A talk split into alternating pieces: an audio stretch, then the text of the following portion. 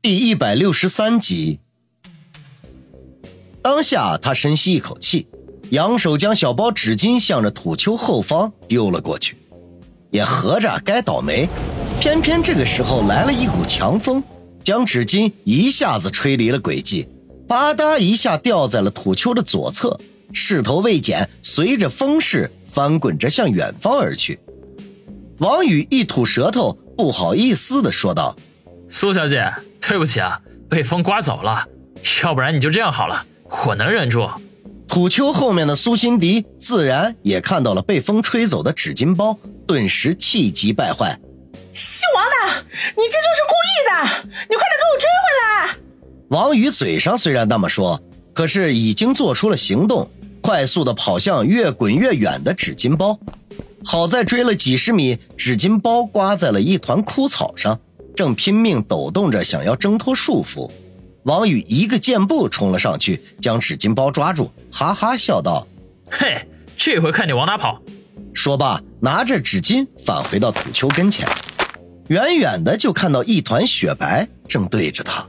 我操，还挺大挺白的！王宇暗骂了一句，快步走近。听到王宇的脚步声，苏辛迪赶紧转过身来，自己隐藏在阴影里。他的脸色铁青，怒目而视地看着王宇走近。这次他没有让王宇把纸巾丢过来，担心再次被风吹走。王宇走到跟前，把纸巾递给他，然后故意用手掌在鼻子前扇了扇，做出好臭难闻的样子来。苏辛迪狠狠地瞪了他一眼，怒声说道：“转过头去，也不怕烂眼睛。”王宇讪讪一笑，转过身去。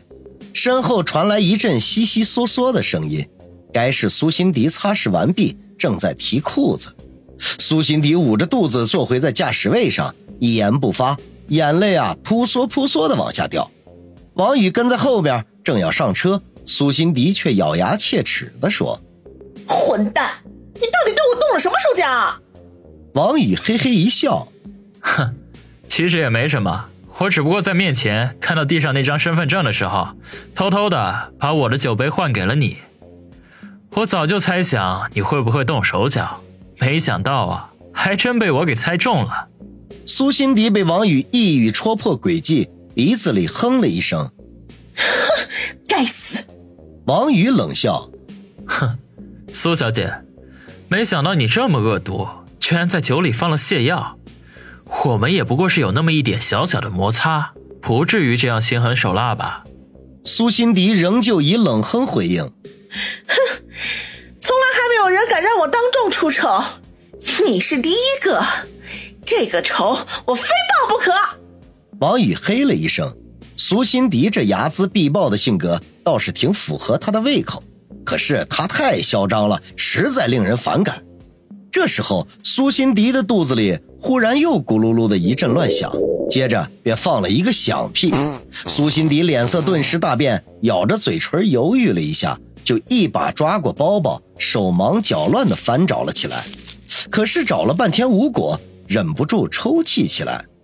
可惜不争气的肚子却拼命地咕咕咕地叫着。随后又是两个响屁，他实在忍不住了，转头对车外的王宇说道。喂你有没有手指啊？我我我忍不住了。王宇见他的囧样，心情大好，忍不住又笑了起来。苏辛迪脸色变了又变，呜的一声哭了起来，再也顾不上有没有手指，一溜烟似的跑了出去。喂，急什么呀？我这里有。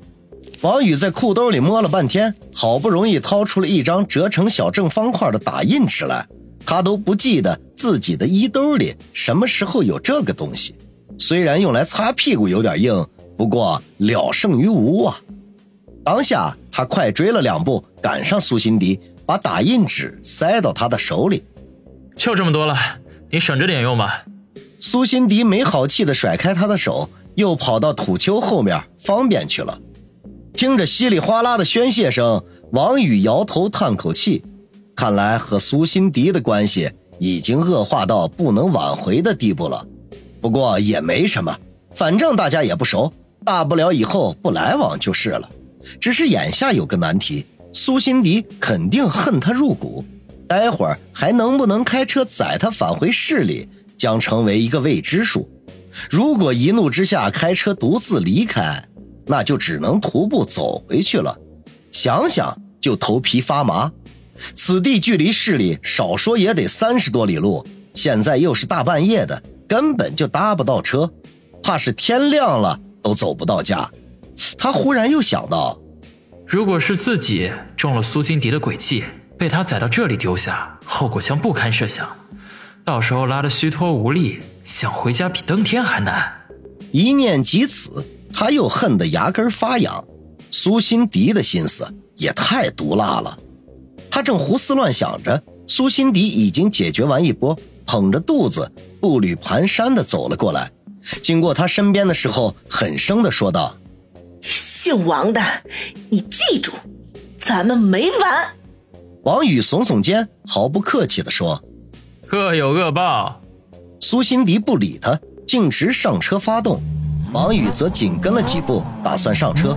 结果正如他所料，苏辛迪怒声的喝道：“混蛋，不许坐我车！”说完，丢下一脸悲催的王宇，扬长而去。王宇长叹一声，看来只能步行回家了。想想有三十多里的路程，就令人一阵的头疼。他调整了一下心情，沿着公路的边缘向春城方向快步而去。走了大约十几分钟，头顶忽然传来一声惊雷，紧接着豆大的雨点就噼里啪啦的掉落了下来。起初还是淅淅沥沥，可是没过几分钟就变成了倾盆大雨。王宇大骂倒霉，手边又没有遮风挡雨的工具，只能在雨中疾行，心中默默的祈祷：但愿会有一辆车经过，那他就可以搭车回家了。可惜的是，这么大的风雨，别说车了。就是连个人影都没有。半个小时之后，路两边开始陆陆续续的出现了稀稀落落的烂尾楼，一栋栋蛰伏在雨夜当中，就像是等待食物自动送上门的恶兽。王宇虽然一身本事，可是，在这样风雨交加的夜晚，路两边又都是空空如也的楼架子，心里头难免有些发毛，脚下不知不觉就快了起来。最后甚至开始发力狂奔，心说幸好没有人看到他这落魄的样子，要不然一世英名必将毁于一旦。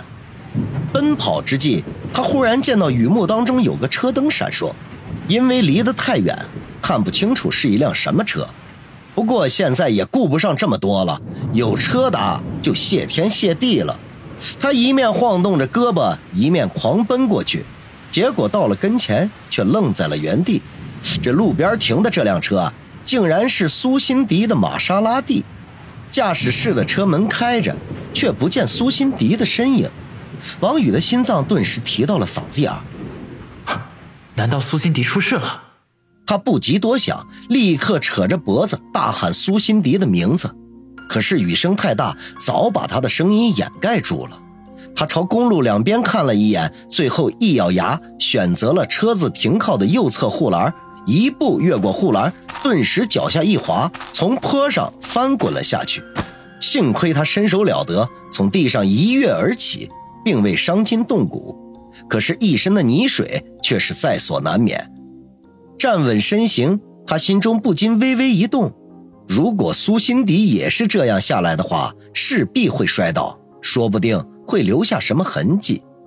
一念及此，当即取出手机来，打亮屏幕，借着微弱的光线寻找踪迹。结果，皇天不负有心人，虽然地面被大雨洗礼过，可是被王宇找到了线索。一丛被压倒的灌木吸引了他的注意力，他飞快地检查了一下，肯定是被人压过的。照这样的情况来看，苏辛迪确定。是从这边下来的，他心中一喜，赶紧以这丛灌木为中心，开始四处寻找，同时大喊苏辛迪的名字。